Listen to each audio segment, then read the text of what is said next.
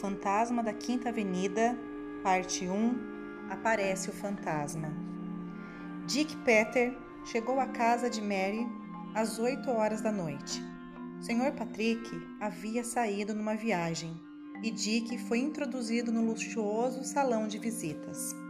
Seus olhos não se despegavam da escadaria de mármore por onde Mary costumava descer com seu gracioso passo e um, um luminoso sorriso nos lábios. Passaram-se cinco minutos, mas Dick não estranhou a demora. As mulheres, quando se trata de melhorar a sua beleza, não têm muita pressa. De súbito, um grande grito encheu a casa toda. Era um grito de mulher, lancinante, terrível, que provocou no moço um forte estremecimento e lhe deu a viva intuição de que alguma desgraça acabava de acontecer. Dick Peter era homem de ação e não demorou mais de dois segundos para entrar em atividade. Aos pulos, galgou a escadaria de mármore e chegou ao primeiro andar, onde eram situados os aposentos de Mary. Lá em cima estava tudo em silêncio mas lá de baixo vinha o ruído do tropel dos criados, que corriam para ver o que teria acontecido na casa, sempre tão calma. A porta do quarto de Mary estava fechada por dentro e Dick descarregou sobre ela uma forte pancada. Ninguém respondeu. Nesse momento, os criados chegavam ao lado de Dick, falando todos ao mesmo tempo, assustados, desorientados e cheios de medo. Silêncio! gritou Dick. Onde está a governante? Uma senhora idosa, trêmula e pálida de medo, aproximou-se. Onde estava a chave desse quarto? Estava lá embaixo. Vá buscá-la depressa. A mulherzinha pôs-se a descer a escadaria o mais rapidamente que lhe permitiam as suas velhas e internas. Mas Dick não podia esperar. A sua impaciência era grande demais, fazendo recuar a criadagem. Afastou-se alguns passos e atirou o corpo contra a porta. Houve um forte estalido, mas a porta ainda não cedera. Dick afastou-se novamente e atirou-se com a maior força que possuía. Dessa vez, a porta abriu-se com violência, arrancando lascas do batente. Os criados iam precipitar-se para dentro, mas Dick fê-los parar com um gesto e entrou sozinho. Dentro do quarto, Mary estava estendida no chão, pálida, como um cadáver, e segurando ainda na mão, crispada, um arminho de pó de arroz, nada mais. Os móveis em perfeita ordem e a janela aberta para a noite negra e silenciosa. Dick abaixou-se e procurou sentir o coração da moça. Pareceu-lhe que ele não batia mais. Insistindo, no entanto, sentiu que o coração lhe pulsava ainda, embora levemente. Ajoelhado, ainda sobre o corpo, voltou-se e gritou para os criados: Vão chamar um médico, depressa! Imediatamente, dois criados se atiraram pela escada abaixo.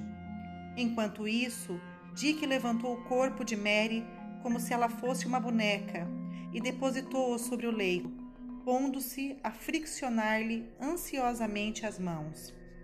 Depois, mandou vir um copo de água, que foi derramado gota a gota entre os decora de descorados lábios de sua amada. Alguns minutos depois, entrava no quarto o Dr. Sammy Cave, que morava no palacete vizinho. O que aconteceu aqui? Foi ele perguntando com sua voz fanhosa. Não sei, doutor. Eu estava lá embaixo quando ouvi um grito e corri para cima, vindo encontrar a senhorita Mary neste estado, estendida no chão. Enquanto falava, Dick ia examinando a fisionomia do médico e não ficou gostando muito dele. Com seu corpo atarracado, com sua voz fanhosa, seus olhos amortecidos e sua barbicha em ponta.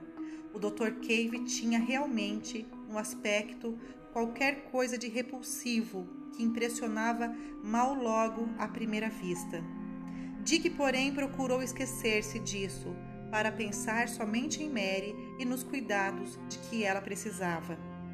Depois de ter examinado a moça, o Dr. Cave voltou para Dick, os seus olhos amortecidos e disse: Não é coisa de importância. Ela deve ter sofrido um susto qualquer e perdeu os sentidos, mas ficará logo boa. Depois, com 24 horas de repouso, não terá mais nada. Em seguida, qualquer coisa dizendo a Dick: Enquanto o remédio não chegar, não lhe faça nada. Deixe-na em repouso. Mas eu não vou deixá-la aqui sozinha. É melhor deixá-la, disse o médico. Bem, respondeu Dick contrariado. Se acha isso necessário, sairei.